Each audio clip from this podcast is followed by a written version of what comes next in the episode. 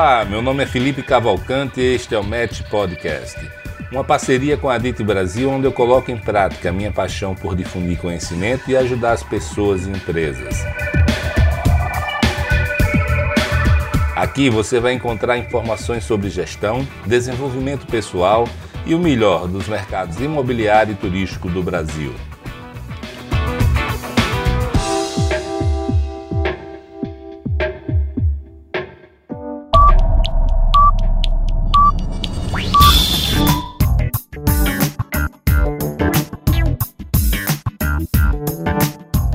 Olá pessoal, tudo bem? Aqui quem está falando é Felipe Cavalcante.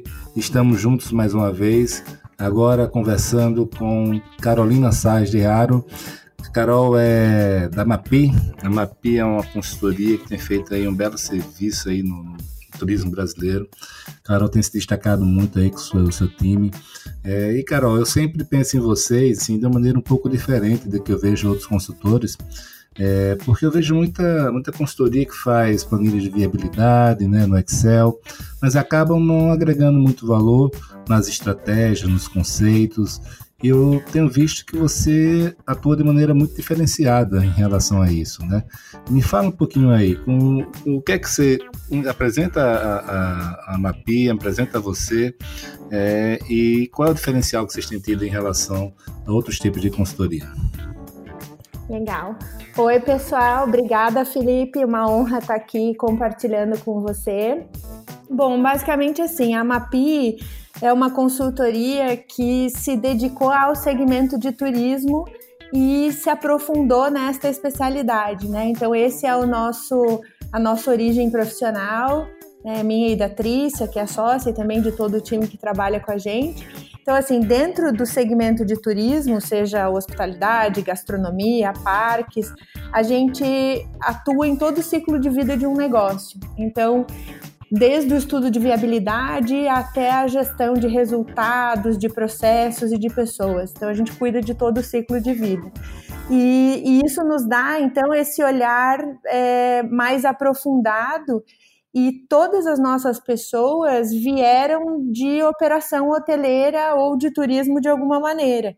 Então a gente conhece a realidade prática da operação. Então isso faz com que a gente aporte um conhecimento que seja possível de aplicar na realidade. Né? Além disso, a gente se dedica muito a fazer pesquisa de comportamento e tendências. Então a gente tem uma área só dedicada a isso e, e, e, analisando o futuro, analisando como é que as pessoas estão se transformando e que impactos que isso tem nos negócios turísticos. Então, isso faz com que a gente crie conceitos e ideias e produtos que estejam muito conectados com o futuro e com o que o consumidor espera daqui para frente. Então, acho que esses são assim os nossos principais diferenciais. Carol, e já que você tocou nesse assunto, Fala aí para gente um pouco. Eu, tenho, eu, sempre vejo você falar de tendência, seja através de pesquisas, né, seja através da sua visão do que vem pelo, pela frente aí. Quais são as principais tendências que tem hoje no turismo mundial e como elas estão chegando aqui no Brasil? Uhum. É, o, que eu entendo é o seguinte: a gente tem tendências que são tendências de transformador do comportamento do consumidor, não são exclusivas para o segmento do turismo e estão impactando todos os negócios.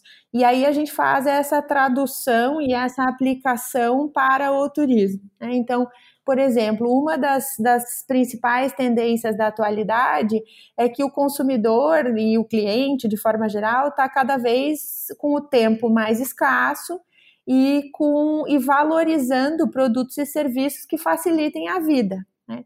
Então, a gente vê essa tendência em diversos setores, mas no turismo, isso significa a facilitação da jornada do cliente como um todo. Então, desde o processo de buscar um destino turístico, que é cada vez mais simples e que está muito no processo natural do consumidor. Então, hoje a gente vê que tem muita gente escolhendo destino pelo Instagram que enquanto você está ali na rede social e está entendendo, né, está acompanhando os teus seguidores e quem você segue, é, você tem a inspiração para a viagem. E aí essa busca ela começa a partir dali e quanto mais fácil for a forma de reservar, mais aderente é para esse novo consumidor que espera as coisas fáceis e práticas. Então, isso requer do turismo uma facilitação do processo como um todo. Então, desde diminuir as burocracias dos processos, né? Então, a gente vê ainda, por exemplo, que tem hotéis que pedem para o cliente enviar comprovante de depósito. Isso é muito, é, é um processo muito antigo. E, e, essas, essas empresas elas vão se descolando daquilo que é a facilitação da vida do consumidor. Então, tudo aquilo que entregar facilidade vai ser cada vez mais valorizado. E isso hoje passa muito pela tecnologia. Né? A Google é, cunhou um termo chamado era da assistência, que é isso, você assessora o teu cliente em toda a jornada dele, mesmo antes e depois da compra do produto em si. Então, com dicas do destino, com facilidade dos serviços que você pode oferecer e até não diretamente relacionado ao teu produto. Né? Então, essa é uma das tendências. Uma Ô, outra Carol, coisa que a gente. Ah, hum, pode falar. Não, uma das outras coisas que a gente vê é a questão da transparência e desse consumo consciente, né? Então a gente sabe que, que enquanto humanidade a gente vai continuar consumindo, mas que esse consumo tem um impacto ambiental, social, é, do entorno econômico. Então, a gente, tá, o consumidor e o cliente, ele está procurando comprar de empresas que sejam mais responsáveis. Então, a gente vê a valorização de produtos locais, da história, da comunidade, da autenticidade dos produtos e as marcas entregando cada vez mais isso. Então, você vê que as próprias redes hoteleiras hoje, elas estão deixando esse caminho da padronização para investir em marcas muito mais personal, com muito mais personalidade, com muito mais estilo, com esse ambiente mais local. E me diz uma coisa, quais são os exemplos aí de marcas que estão fazendo isso? Porque uma rede hoteleira dessa, né, geralmente grande, é, deve ter uma dificuldade grande de se adaptar a essa, esse novo modelo, né? Quem está tendo sucesso com isso? É, a Cor, por exemplo, é uma empresa que tem se mostrado muito conectada com essas tendências. Então você vê as, o movimento todo global da Cor de aquisição de outras marcas, por exemplo, a compra da 25 Hours, que é uma marca que tem muito de personalidade jovem, do lobby como um espaço integrado com bar, e a vida do hotel está muito nessa área comum e, e, cada hotel tem a sua própria personalidade. E eles têm investido em outras marcas nesse estilo, né? Então, Mama Shelter, a própria Jojo, que é uma marca voltada para esse público mais jovem e que quer interagir com a comunidade. Mas se a gente for olhar todas as grandes marcas, então Hilton criou Canopy, criou marcas mais específicas, Intercontinental e a Even, é, Marriott Starwood com as marcas Moxie, a Loft, né? Então são marcas que já começam a se preocupar mais com essa identidade e de certa forma entregar menos padrão e mais estilo de vida. Entendi. No Brasil já tem alguém antenado com isso? Eu acho que assim, a, a gente tem algumas iniciativas, né? A Intercity, por exemplo, tem uma marca que ainda não está em operação, mas que estará em breve, que é a Rai que é uma marca que tem uma proposta de valor diferente para a categoria econômica. É, e de alguma forma todas as redes estão olhando para isso, mas ainda a hotelaria mid-scale no Brasil é muito padronizada e, e, a gente pode até dizer assim, sem, sem graça, né? sem personalidade própria. Então existe um movimento, mas o que a gente vê são principalmente iniciativas de é, hotéis independentes que estão fazendo isso né, se preocupando com essa personalidade. Bacana. Agora, eu queria voltar um pouquinho para um assunto que você levantou aí, passou rapidamente sobre ele, que é a era da assistência. Explica melhor para a gente o conceito por trás disso né, e como é que se impacta o turismo. É, isso de certa forma teve início com a tecnologia, né, que ela a, tanto a inteligência artificial quanto o machine learning, elas vão gerando um conjunto de dados e de aprendizados sobre a jornada de vida de uma pessoa online e até às vezes offline. E isso então vai permitindo que as marcas comecem a personalizar a entrega da experiência. E além disso, a gente tem os assistentes de voz, né? Então, Alexa, Siri, que começam a, a, a fazer esse papel de assistente pessoal e que você tem uma, uma interação com a tecnologia de uma forma muito mais orgânica e muito mais natural que a própria conversa. Então, essa tecnologia, ela está sendo utilizada em toda a jornada para entregar essa personalização. E quando você consegue fazer isso de forma efetiva, o cliente ele tende a ficar mais associado a essa marca porque ele enxerga valor nisso, né? A gente tem um, uma pesquisa da Focusrite que foi realizada em parceria com a Google e que diz que 57% dos brasileiros gostariam de receber é, recomendações ativas né, das marcas, desde que elas fossem é, customizadas para a necessidade de cada um deles e que se essas é, é, informações fossem efetivamente customizadas, eles fariam parte de um programa é, de fidelidade com essas marcas. Então, a era da assistência, ela usa essa inteligência para entregar valor para o cliente. E ela faz isso em todo o ciclo de vida. Então, se você está procurando um destino, ela te ajuda ali. Se você já se hospedou, ela já te faz recomendações da sua próxima viagem. Então, ela está olhando para o cliente como um todo e não só preocupada com aquela conversão imediata de venda. Ah, bacana. Carol, e, e falando um pouco disso, a gente, tá, tem que abordar também inovação, né? Inovação está aí, está na porta, batendo, é uma realidade para a gente. E eu queria, primeiro, antes de entrar no como está, é, é, está se aplicando na hotelaria, os riscos disso, as oportunidades, é, que você explicasse um pouco para a gente esse conceito da lei de difusão de inovação, tá? E como se aplica em destinos. É, essa é uma, uma curva, né? Que ela foi, é uma lei que foi desenhada pensando na adoção de produtos tecnológicos. Então, ela surgiu para demonstrar como é que era a adoção de produtos tecnológicos mas ela serve para o ciclo de vida de destino, serve para tendências, enfim. Então, ela é uma curva que ela começa é, com 2,5% é, da, digamos, da população ou da amostra dos seus clientes, e que esses 2,5% são os chamados inovadores. Então, são aqueles consumidores que adotam um produto antes mesmo de entender completamente para que, que ele existe ou qual é a funcionalidade dele. Então, essas são aquelas pessoas que ficaram seis, sete horas na fila da Apple no lançamento do iPhone, sem ainda ter profundo entendimento do que seria esse novo produto. Depois disso, logo na sequência dos, dos é, inovadores, a gente tem aqueles chamados early adopters, né, ou os primeiros adeptos. Então, isso representa 3,5%, são pessoas que são inovadoras também, e elas adotam rapidamente um novo destino, uma nova tendência ou uma nova tecnologia. A partir do momento que um produto ou um serviço ou um destino ele passa por essa fase de inovadores e primeiros adeptos, ele passa a, a ser aí não mais tendência, mas sim um produto já é, consolidado, porque aí ele começa a ser é, percebido e utilizado pela chamada maioria inicial, que são 34% da população.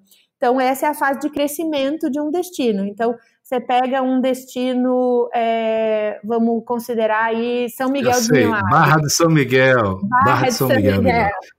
Então, você teve um momento que ele era um destino muito é, desconhecido e com estruturas ainda muito pouco, é, a estrutura ainda pouco desenvolvida, e você tinha lá um grupo de pessoas indo para esse destino e usufruindo dessa beleza pura, né, dessa, dessa falta de estrutura como busca de, do objetivo da viagem. À medida que esse número vai crescendo, vão surgindo é, empresas e estruturas para atender a esses primeiros grupos. E aí a gente começa a ver os primeiros adeptos a chegarem no destino. Quando isso atinge um determinado volume, empresas maiores já se instalam na região e você começa a ter uma estrutura realmente de atendimento e de atenção ao turista. E aí começa a maioria inicial. E aí você tem depois o declínio disso, né? Que os outros 34% da população é o que a gente chama de maioria tardia, que são aqueles que demoram para adotar um destino ou um produto e só vão adotar quando ele já for altamente testado e muita gente já usou.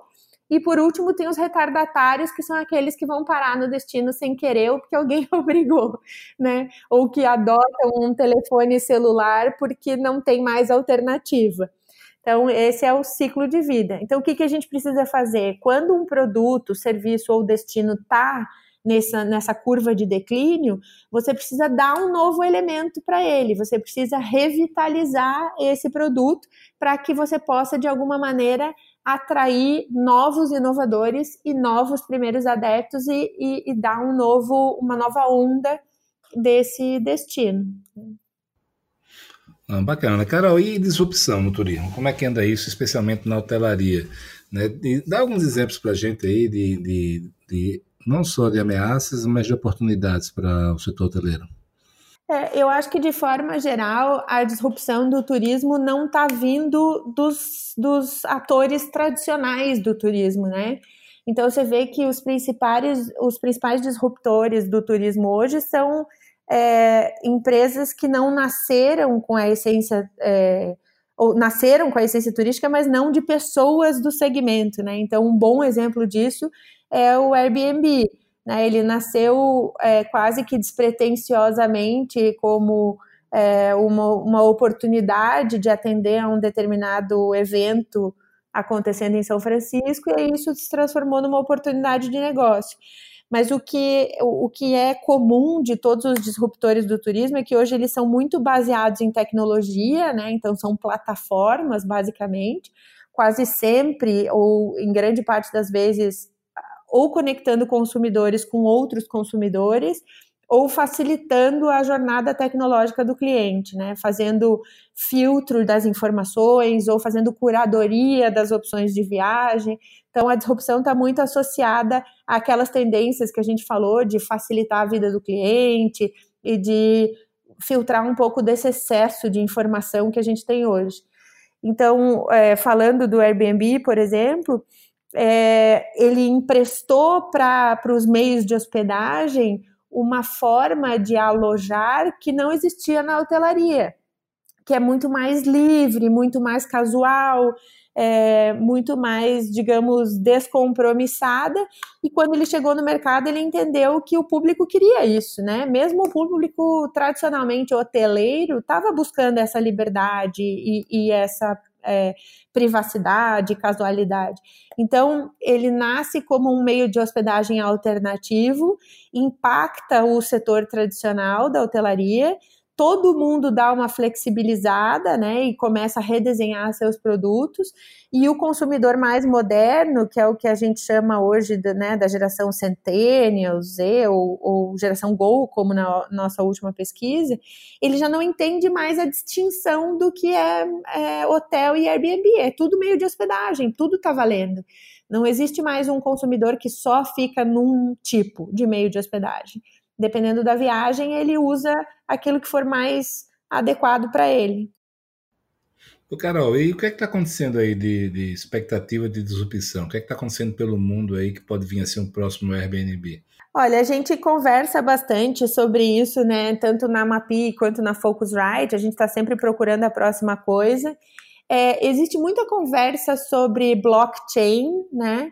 E essa tecnologia que permite, digamos, você ter registro e, e, segurança de transação de dados e de informações entre partes sem precisar necessariamente do intermediário.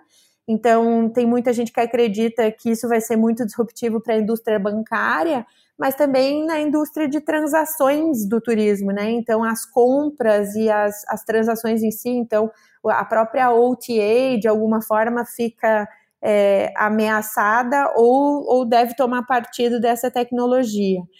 É, muito se fala de todas essas tecnologias de inteligência artificial, machine learning, enfim, e o uso disso é, na jornada toda, mas eu acho que assim, o que, o, inclusive o tema da Focusrite esse ano é Are we there yet? Né? Então, será que a gente já não chegou nesse, nesse momento de disrupção?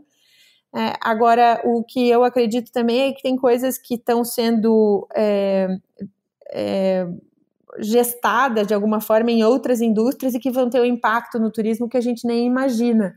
É, por exemplo, a, a, indústria de veículos autônomos. Assim, tem um estudo da Annals of Tourism Research que, que é bem curioso e que mostra que à medida que a gente tenha veículos autônomos circulando pelas cidades, a gente diminui a necessidade de ter uma oferta de hotéis e até mesmo de restaurantes, que você vai ter como se fossem é, pods ou cabines móveis circulando pela cidade e que isso muda a dinâmica da oferta. Então tem muita coisa ainda por vir que a gente não sabe o real impacto e é para isso que a gente tem que estar constantemente atento e monitorando.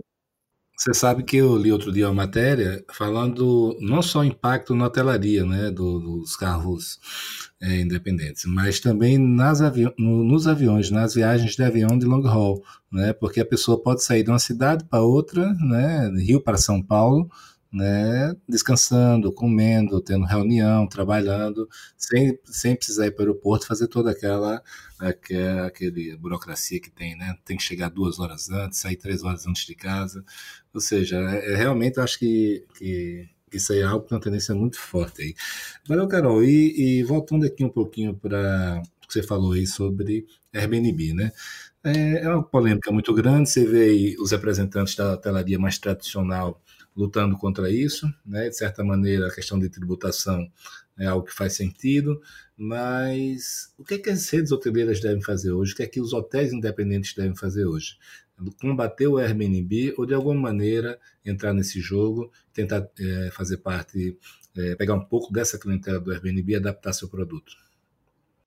É, o, o que eu entendo é assim, que o consumidor está dando uma oportunidade ao dizer o que ele está procurando, né? Então, assim, ele, o cliente está te dizendo: olha, o que eu quero é isso. Então, ao invés de gastar energia buscando combater e o que eu entendo que é incombatível, né? Porque basicamente, se o cliente deseja um novo modelo, ele, ele tem esse poder, né? E aí o que a gente tem que, como negócio uh, tradicional, é olhar para esse comportamento e entender como é que a gente pode entregar isso nos produtos hoteleiros. Então, se esse cliente está dizendo que ele quer mais liberdade, que ele quer mais espaço, que ele quer ter facilidades domésticas, que ele quer ter serviços é, inteligentes, tecnológicos, desburocratizados, eu acho que a responsabilidade da hotelaria tradicional é olhar para isso e desenhar seus produtos e seus processos dessa forma. Né? Porque o maior, é, a, a maior razão para as pessoas não usarem o Airbnb são os serviços agregados que a hotelaria oferece. Então, assim, se a gente combinar um produto inteligente, desenhado para esse consumidor e que entregue serviços agregados, a gente tem muitas vantagens. Mas o que, o, que, o que acontece é que muitas vezes a gente é reativo ao invés de ser proativo. Então, acho que a energia tem que ser gasta no desenho de produtos inteligentes e que atendam a esse novo consumidor.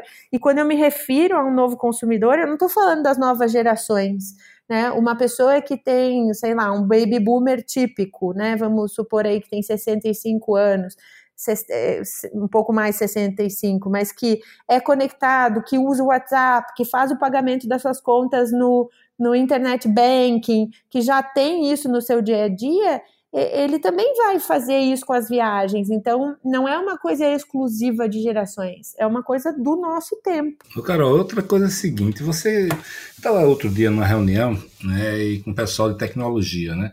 Um pessoal com uma empresa grande que, que mexe com tecnologia e também tem, tem atuação em lazer.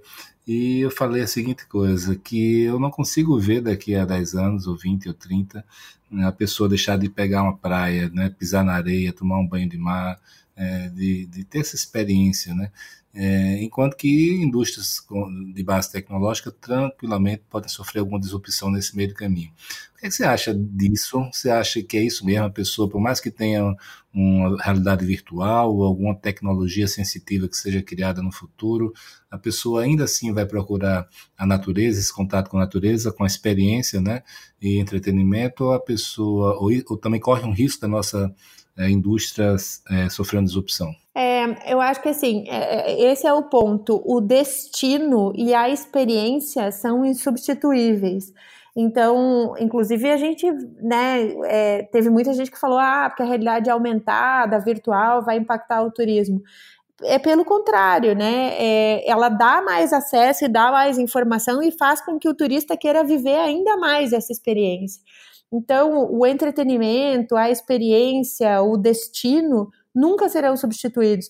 Pode ser que todos os outros elementos da cadeia sejam diferentes, mas viver a viagem sempre será um, um fato. Né? Então, pode ser que ele chegue lá por um é, foguete, pode ser que ele chegue lá por um carro autônomo, pode ser que ele fique hospedado. É, num domo, pode ser que tudo isso mude, mas ele vai querer estar tá lá em contato com a aurora boreal, com a praia, com a, né, o, aquele banho de mar, isso realmente é insubstituível. Bacana. E, e, a disrupção e as inovações tecnológicas na hotelaria e no turismo, elas estão mais na, em atividades fins ou meio? Estão mais em divulgação, propaganda, marketing, distribuição, ou, ou também é, na, na, atividade fina, no, no, operacional de um hotel? É, eu acho que para as marcas mais antenadas há um equilíbrio disso. Então tem muita, muita coisa hoje é, facilitando a experiência do cliente é, em todo o processo, né? Então é, a questão do, do concierge virtual, do atendimento e venda via WhatsApp, que hoje é muito intuitivo para todo mundo, é, das tecnologias cada vez mais fáceis no próprio quarto. Então, você vê que a Best Western Mundial, é, nos lugares onde tem a disponibilidade, adotou a Alexa no quarto como um, um concierge virtual, enfim. Então, acho que tem muita rede olhando para a melhoria da experiência do cliente. Mas eu diria que ainda há, há, muitas dores de gestão. E aí tem muita coisa sendo investida no back, né? E, e, e principalmente na parte financeira e de controles, e para dar uma profissionalizada na gestão e melhorar os resultados. E, e, e, o cliente não enxerga isso né, de forma evidente. Então, acho que tem que ter um equilíbrio das coisas. Hoje tem muita solução para a gestão, mas também tem muita solução para a jornada. E as duas são importantes, porque mesmo que o cliente não veja o back, de alguma forma ele é afetado por isso. Mas, mas eu ainda acho que a gente é, a gente é mais atrasado que outras indústrias da própria cadeia do turismo, né? Você vê que as companhias aéreas estão muito avançadas nessa questão do uso da tecnologia é, para a jornada do cliente, né? Então a gente tem muita coisa aí que, que a gente está correndo atrás na hotelaria especificamente para entregar. Entendi. E Carol, e, e, como é que ficam as agências de viagem, né? Com tudo isso que está acontecendo, as OTAs já são realidade, né? Qual vai ser a agência de turismo do futuro? É, é a, a, gente vive tempos de abundância, né? Tanto de marcas quanto de informação. Então hoje a gente tem excesso de tudo. Então, se você for realmente planejar uma viagem para um destino é, desconhecido ou mais, mais exótico para você, não necessariamente para o conjunto, né, mas um destino novo para você, você gasta muito tempo procurando informações confiáveis, fazendo pesquisa e tal. Então, o que a gente observou é que tanto millennials quanto centennials têm utilizado os agentes de viagem como um consultor, como um curador dessa informação, um filtro para esse excesso. É, mas por alguma razão a conversão de vendas não está acontecendo aí, porque eles ainda estão encontrando melhores opções em outros lugares. Então, eu acho que o agente de viagem ele tem que se transformar para ser um especialista é, ou num destino ou num tipo de viagem, então de aventura, é, de praia, religioso, enfim. Mas ele tem que ser um profundo conhecedor do, daquilo que ele está vendendo e entregar esse filtro para o cliente de forma bem especializada e bem personalizada. E é lógico que isso muda a forma de cobrar também, né? Então, cobrar comissionamento talvez não faça tanto sentido porque o cliente acaba encontrando um preço melhor diretamente. Então, cobrar pela assistência, cobrar pelo conhecimento, é, eu acho que é um modelo mais viável no futuro. Mas se você vai cobrar pelo conhecimento, você tem que efetivamente saber muito daquilo que você está entregando, né? Entendi. Agora você tem conhecimento no Brasil no mundo de algum modelo de assinatura, né, de, de, de viagens? A assinatura que de se, viagens... Que não, seja o, que não seja um clube de férias tradicional, né? É, eu acho que não existe nenhum modelo é, assim ainda, né? É, você vê algumas tentativas e, e, e, essas tentativas, por incrível que pareça, estão é, realmente surgindo dos clubes de férias e das empresas muito vocacionadas para pro, os programas de férias e para o timeshare. Então, você vê grupos mexicanos desenhando produtos é, com uma pegada um pouco mais flexível, mais inovadora, mais voltada para para o acesso a experiências exclusivas e benefícios, mais do que para semanas é, de viagem, né? Então, é, ainda, ainda não há nenhum modelo desenhado dessa forma. O próprio Airbnb está criando o seu programa de é, vamos chamar de fidelização, mas não, não, vai ser isso, né? Vai ser meio que uma assinatura de viagens mesmo. Então, ainda não existe, mas existe um movimento e, e diversas tentativas de chegar nesse modelo, né? Nesse Spotify de viagens, por falar assim, né? Não, bacana. Carol, vamos falar de uma coisa que eu sei que você é apaixonada aí, né? sobre gerações, né? O perfil das gerações. Você falou do baby boomers, já falou da Golden, millennials. Queria, em primeiro lugar, você explicasse para a gente, né, um beabá, o que, qual, o que define uma geração? É, a gente, na verdade, assim, o marketing, a antropologia estuda gerações há bastante tempo. E uma geração, ela é formada por um grupo de pessoas que nasceu num determinado período de tempo habitualmente isso eram é, 20 anos. Agora, o, como tudo, esse, esse prazo está encurtando. Mas basicamente, assim, ele é o primeiro grupo a qual a gente pertence, né? É, quando, quando você nasce num determinado período, você é impactado pelos acontecimentos históricos, políticos, sociais, pela música, pelo, pela cultura vigente, e isso forma um modelo mental coletivo, que, que de certa forma tem uma certa uniformidade né, geracional, independente de família, independente de país e tudo mais. Então, a gente monitora essas gerações para entender essas mudanças de comportamento, porque quem cria tendências são os jovens de 18 a 24 anos. Então, eles é que são os transformadores de comportamento. Então, normalmente a gente observa a geração mais numerosa e mais relevante dos jovens de 18 a 24 anos. E aí a gente entende o que, que eles pensam, como que eles se comportam e como é que isso impacta é, nas outras gerações e nos outros negócios. E nos negócios, né? Tá, e fala pra gente quais são as gerações aí e as diferenças e características delas. A gente começa os estudos da direção silenciosa, que são os nascidos ali bem na, no período das duas grandes guerras mundiais. Então, vai de 25 a 45. Né?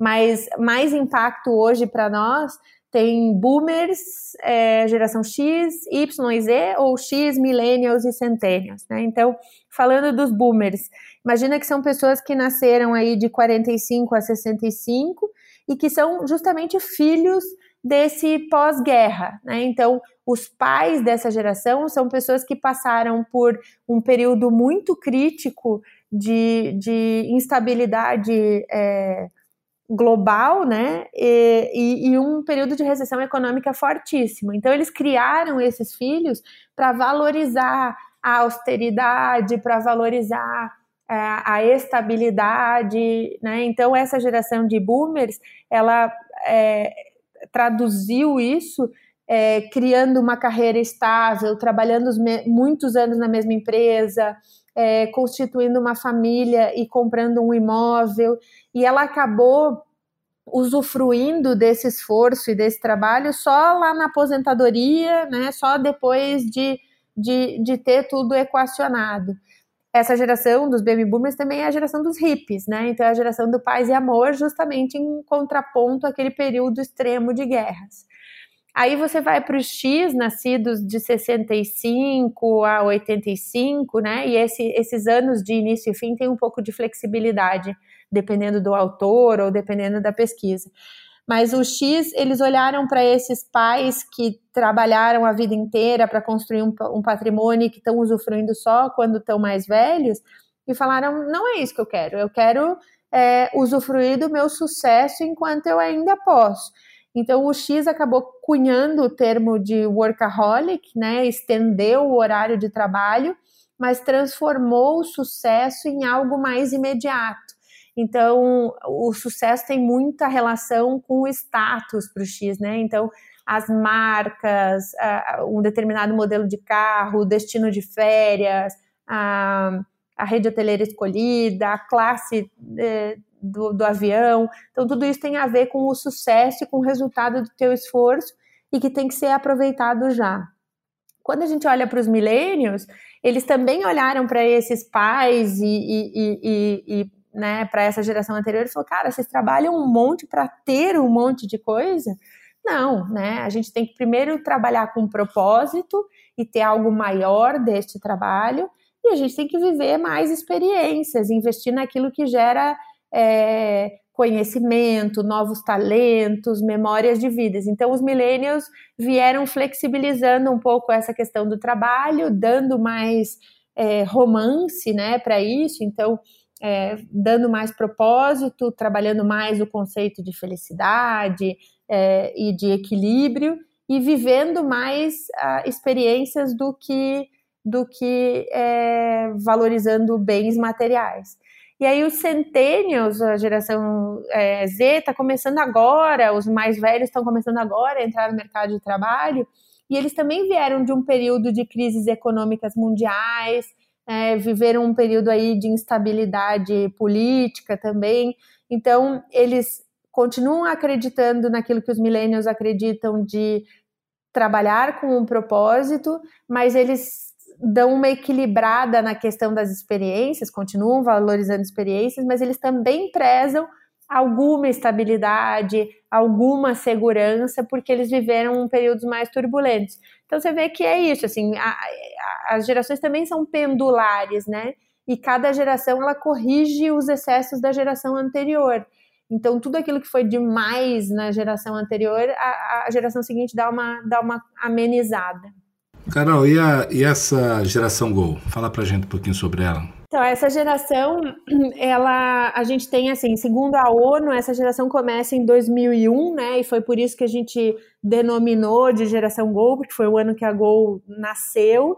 E a Gol, de certa forma, é, democratizou as viagens aéreas no Brasil, trazendo um componente de inteligência de processos e de tecnologia que é muito parecida a essa geração. Então, essa geração é a geração dos verdadeiros nativos digitais. Então, os millennials aprenderam a usar a tecnologia com muita facilidade, mas os centennials nasceram no mundo tecnológico. É, e aí é, isso muda a relação com a tecnologia. Então a tecnologia não é alguma coisa tão é, distante ou assombrosa, mas é uma coisa que é, é dada, que é natural, né? É, essa geração também é uma geração que rompeu muitos paradigmas das gerações anteriores, então é uma geração mais diversa é, e mais tolerante com as diferenças e não só tolerante, como estimuladora dessas diferenças. Então, é, é, muito comum você ver membros da geração Z que são muito diferentes entre si. Então, são pessoas de níveis sociais, culturais diferentes, de, de é, rotinas familiares e valores diferentes, mas que convivem bem. E essa geração, ela ela está contribuindo ativamente para esse lugar no mundo, né? Ela, ela tem preocupações ambientais e sociais de qual vai ser o mundo que ela vai envelhecer. Então, eles são mais ativistas de causas gerais, né? Causas de diversidade, causas ambientais, causas sociais. Então, é um grupo de pessoas que tem mais autoconhecimento de si e que valoriza essa diversidade e que busca contribuir ativamente para isso. Em relação às viagens, eles são viajantes já frequentes, né? Viajam muito desde pequenos e, e ainda estão, obviamente, gastando pouco em viagens de forma independente, porque ainda são muito jovens, mas já gastam em toda a cadeia do turismo, é, principalmente de forma autônoma, naquilo que eles podem reservar e comprar sozinhos. Viajam para desconectar, para relaxar, para se divertir, principalmente com os amigos. São viagens ainda mais curtas, é, mas, mas entendem que tudo na experiência é válido, né? E que todos os meios de hospedagem são ok e que podem ser considerados dependendo de cada viagem. Carol, e eu, eu, sempre penso a respeito dessas inovações todas, das gerações que estão chegando, do impacto disso no turismo, na hotelaria, mas eu sempre fico me perguntando também, do outro lado, né, que a gente tem, tem um, uma classe média hoje ascendente muito forte, né, uma classe média que muitas vezes está tendo o primeiro contato com turismo, com viagem, e que está muitas vezes querendo, né, aquilo que a gente tem hoje, tipo um básico, um resortão, all inclusive, um, o simples fato de fazer, conseguir fazer uma viagem, né, paga em 12 prestações, né, é, já é suficiente para ela. É, como é que você vê isso aí, esse equilíbrio entre o futuro e o presente? É, essas gerações mais novas, né, o que a gente observa, assim, essa, essa segurança, digamos, que pacotes ou que resorts, e principalmente no modelo All Inclusive dá, ela é muito válida para esse perfil de viajante iniciante, ainda não tão é, digital como outras gerações, enfim. Então, ainda é um modelo que está já na curva lá, né? Voltando à nossa lei da difusão da inovação, está na curva de declínio, né? Mas ainda tem um público significativo. Mas se você olhar as gerações mais novas, independente de ser um viajante frequente ou não, é uma geração já habituada ao, ao universo de viagens, porque está muito exposto nas redes sociais, no YouTube, nas referências dessa geração. Essa geração é digital por natureza e ela faz as suas transações todas né, nesse universo. Então, ela tem mais autonomia, mesmo que ela não tenha ainda experiência de viagem. Então, acho que essa é a principal transformação, assim, essa busca do autêntico e tal, que não é facilmente é, encontrada em resorts, e, e, esse perfil do, do All Inclusive, ele vai passar por transformações. Né? A gente olha, por exemplo, o México, né, que é, um, é uma referência de All Inclusive e tal. Você já vê uma transformação lá. Você tem hotéis hoje no México que tem modelos de all inclusive, inclusive com restaurantes premiados, estrela Michelin, enfim. Então, a gente vai migrar um pouco, a gente pode continuar tendo o modelo all inclusive, mas ele não vai ser esse modelo bastantão que a gente conhece hoje. Né? Ele vai ser um modelo cada vez mais sofisticado, cada vez sofisticado não no sentido de luxo, né? Mas no sentido de é, individualização, de sem excessos, porque essa geração também usa melhor o recurso. Então, eu acho que os modelos existentes eles vão continuar existindo, mas não exatamente como a gente conhece hoje. É, eles vão passar pelas transformações necessárias para se adaptar às mudanças de comportamento mesmo. O Carol, e sobre o Incluso, já que a gente estava batendo papo agora sobre eles, é, quais são os movimentos que você está vendo aqui no Brasil? Você falou no México, né?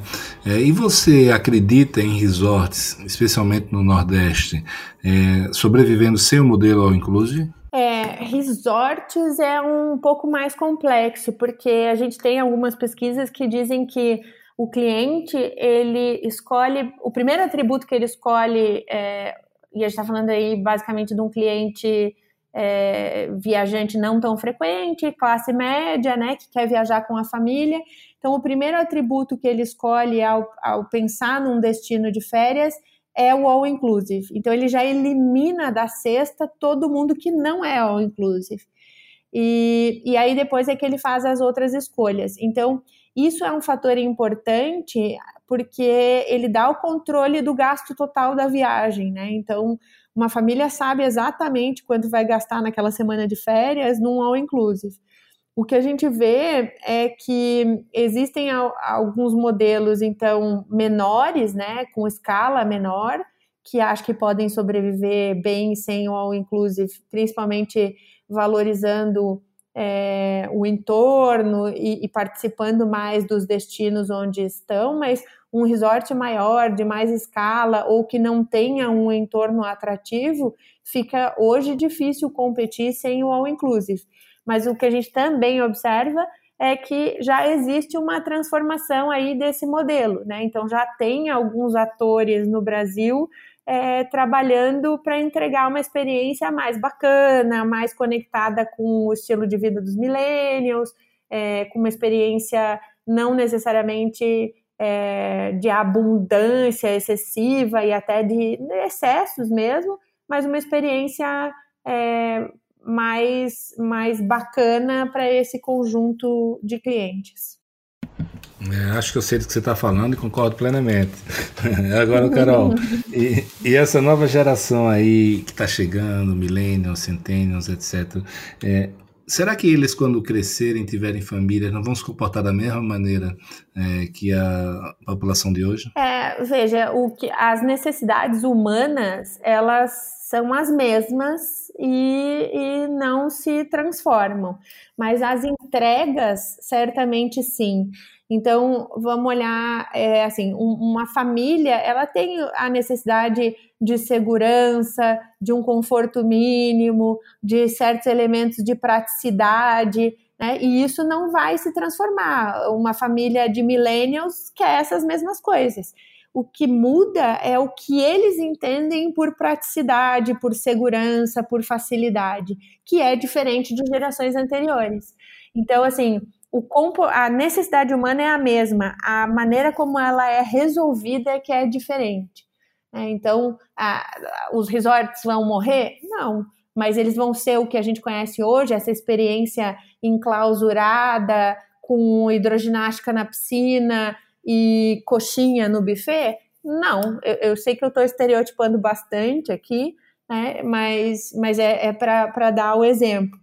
Então, eu acho que, assim, os, há, várias propostas legais de entregar coisas mais regionais, com mais personalidade, com... Então, acho que essa é a transformação, né? Não é, é 8 ou 80, mas esse meio aí vai se transformar bastante. Carol, e esses novos modelos de pop-up, de Aoio também, de Ana, fala um pouquinho pra gente delas aí. É, eu acho que tem tudo a ver com, com a melhor utilização dos recursos, né? Então, a Oio, ela surgiu muito de uma realidade é, de países subdesenvolvidos, né, ou em desenvolvimento, e, e, de certa forma a gente vive isso no Brasil também, que é a inconsistência, a, a grande presença da hotelaria independente e pouco profissionalizada, e a inconsistência dessas experiências. Então, o que ela fez foi é, de certa forma, dar um pouco dessa consistência e ajudar o, o hoteleiro em si a se organizar e, com isso, entregar para o seu cliente algo que ele pudesse confiar. E, e, e, isso cresceu significativamente até que ele foi transformando um pouco esse modelo, né? É, então, eu acho que a gente vai ver a Oio crescer e chegar no Brasil de forma bem agressiva, porque ela ela é uma administradora hoteleira moderna, né? Que é diferente daquela estrutura é, gigantesca, hierarquizada, pesada das redes tradicionais. Ela já é, já nasce com uma com uma mentalidade de startup, da velocidade do mundo atual. Então, ela consegue entregar valor é, para o proprietário similar, para o cliente também, mas de uma forma mais contemporânea. Então, acho que a gente vai ver modelos assim crescerem, né? E em relação às experiências pop-up, é, a gente vê que tem muitas coisas no turismo que são sazonais, né? Então, tem eventos que você tem um, uma necessidade de incremento de oferta temporário, é, você vê que tem épocas do ano, ingredientes que variam, enfim. Então, eu acho que é, essa, esse mundo um pouco mais efêmero que a gente vive hoje faz com que tenham modelos surgindo que atendam a essa necessidade específica e que sejam ou temporários ou itinerantes. E acho que isso também vai crescer é, nos próximos anos. E você já tem visto aqui no Brasil alguma experiência bem sucedida de hotelaria em container? Ah, assim, bem sucedida com histórico ainda não. A gente já viu algumas iniciativas pontuais, tem visto alguns projetos acontecendo, é, mas ainda não vi uma operação consistente e testada. É, mas acho que o container é, é, meio que, sabe, a estrutura metálica, assim, é um, é um material é, para um fim que é o mesmo. Então, a gente tem que só fazer com que, que esse material trabalhe a favor. Bacana. E vamos falar agora do time sharing e da multipropriedade, né? Pegou o mercado turístico aí de é, veio bombando aí nos últimos anos, né? Mesmo com essa crise toda que teve, performou muito bem. É, eu sei que você tem acompanhado isso aí, sei que tem muitos pontos fortes, mas também existem algumas críticas. Fala aí um pouquinho para a gente da sua visão sobre esse setor. É, o que eu entendo é um pouco da mesma analogia com o padrão é, com o padrão das, das redes hoteleiras do passado. Então, como é que o timeshare surgiu, né? Ele surgiu num momento que o mundo não era globalizado, que existia dificuldade de fazer compra de viagens, que você dependia de um agente de viagem ou de um intermediário físico para ter acesso a isso. Então, o timeshare ele realmente resolvia um problema desse viajante, que ele facilitava a experiência, que ele dava acesso a um mundo é, desconhecido com controle, segurança e padrão. Só que esse mundo não existe mais. Né? É, e, e, o que a gente continua vendo de comercialização de timeshare hoje é esse mesmo modelo, na maior parte das vezes, que você está vendendo férias antecipadas para você dar segurança e você sabe com quem você está falando, mas isso não, é, não são atributos valorizados pelos clientes hoje. Então, eu acho que essa é uma indústria que também está na curva de declínio e que, ao contrário de outras na nosso, ainda é muito reticente, porque é uma baita de uma geradora de receitas ainda, né? Mas é o fim da curva. E, e no meu entendimento, esse fim da curva é meio é, locadora de vídeos, assim, sabe? Até hoje tá tudo bem, amanhã o negócio deixa de existir. É, e, e, eu acho que essa curva ela não é tão suave como é em, outros, em outras é, empresas da cadeia de turismo. Então, o que eu acho é assim, de novo, o que, que o consumidor quer? Né? Ele quer acesso a experiências exclusivas, ele quer é, conhecer novos destinos sem se preocupar com a seleção deles. A gente precisa olhar para o que o cliente quer e redesenhar esse modelo de timeshare para entregar isso, o que é valor para ele. É, sem dúvida nenhuma, a, a, metodologia de vendas do timeshare é muito bem sucedida e acho que deveria ser usada como benchmark não só para a indústria hoteleira em si, mas para muitas outras. Mas a gente pode desenhar produtos de timeshare que sejam bons para a empresa e justos para o cliente, que não tenham uma abordagem agressiva, que seja uma abordagem transparente e que use tudo que tem de bom daquela metodologia. Então, acho que é isso. Tem gente fazendo isso de forma bem legal e tem gente ainda usando de velhas práticas. E acho que isso é prejudicial para todo mundo. Tá, e sobre a multipropriedade, como é que você está vendo isso? A multipropriedade é uma é uma onda, né? Que é a onda, eu diria nesse momento. Eu não diria que é tendência, porque ela não atende a nenhum dos requisitos de tendência, mas ela é uma baita de uma oportunidade hoje, porque ela entrega é, essa segurança do timeshare e entrega uma escritura que, que para o brasileiro mais tradicional ainda tem muito valor, né? Agora, é, o que a gente precisa é, de novo, o que, que o cliente quer?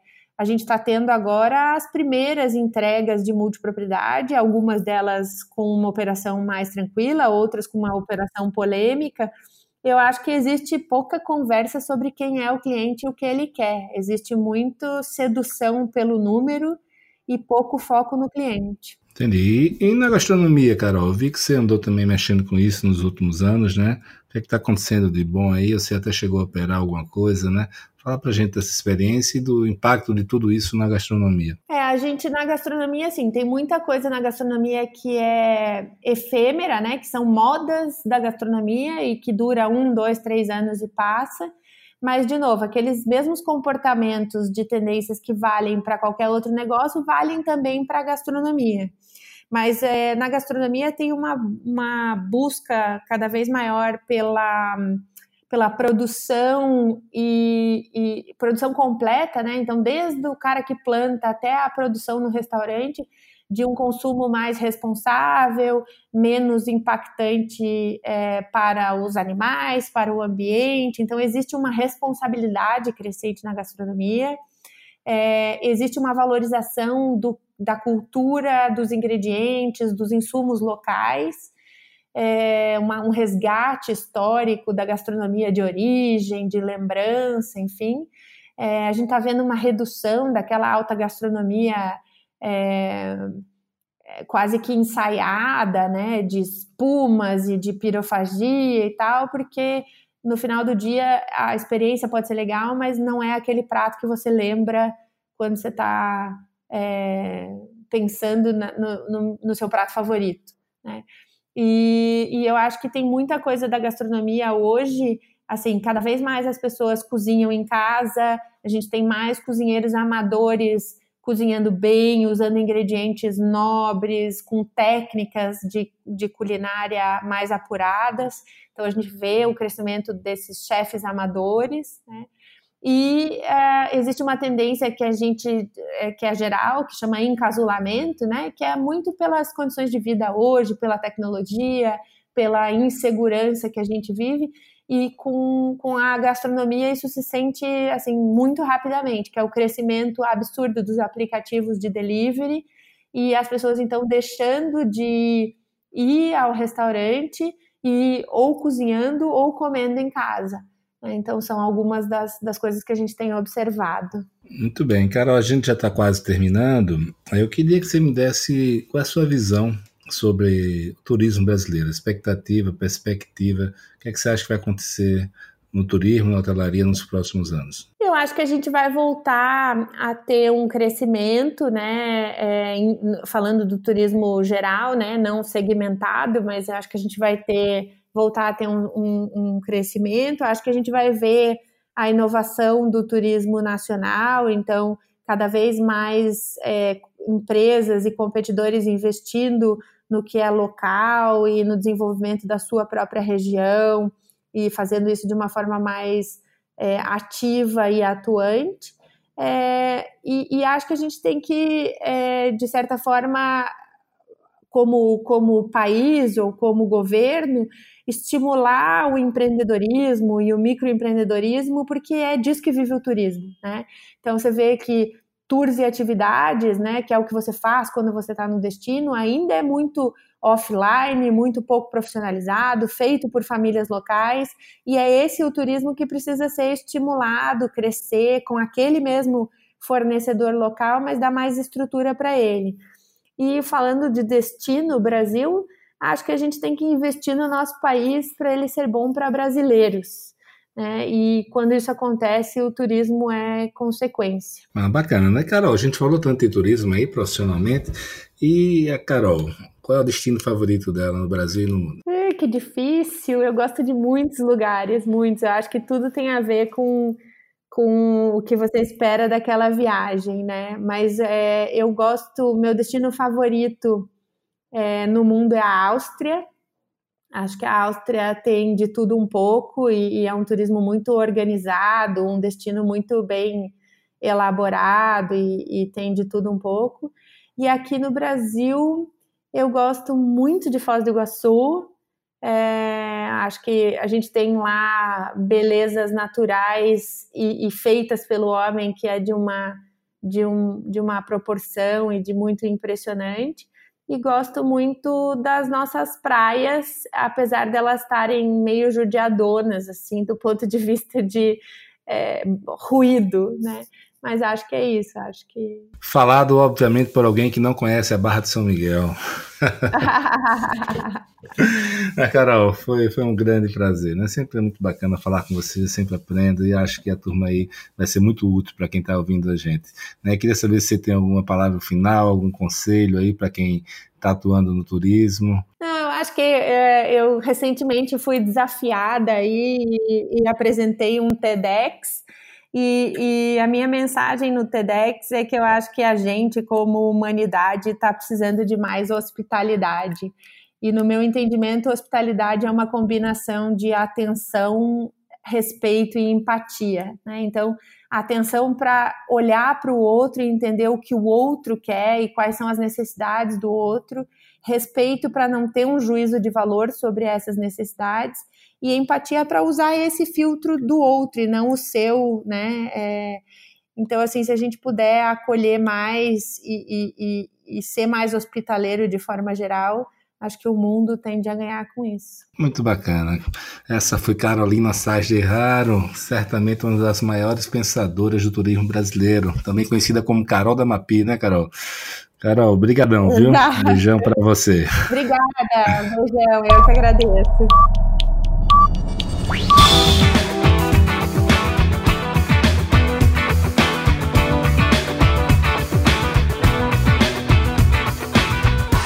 Este é o Match Podcast, uma parceria com a Dito Brasil, onde eu coloco em prática a minha paixão por difundir conhecimento e ajudar as pessoas e empresas.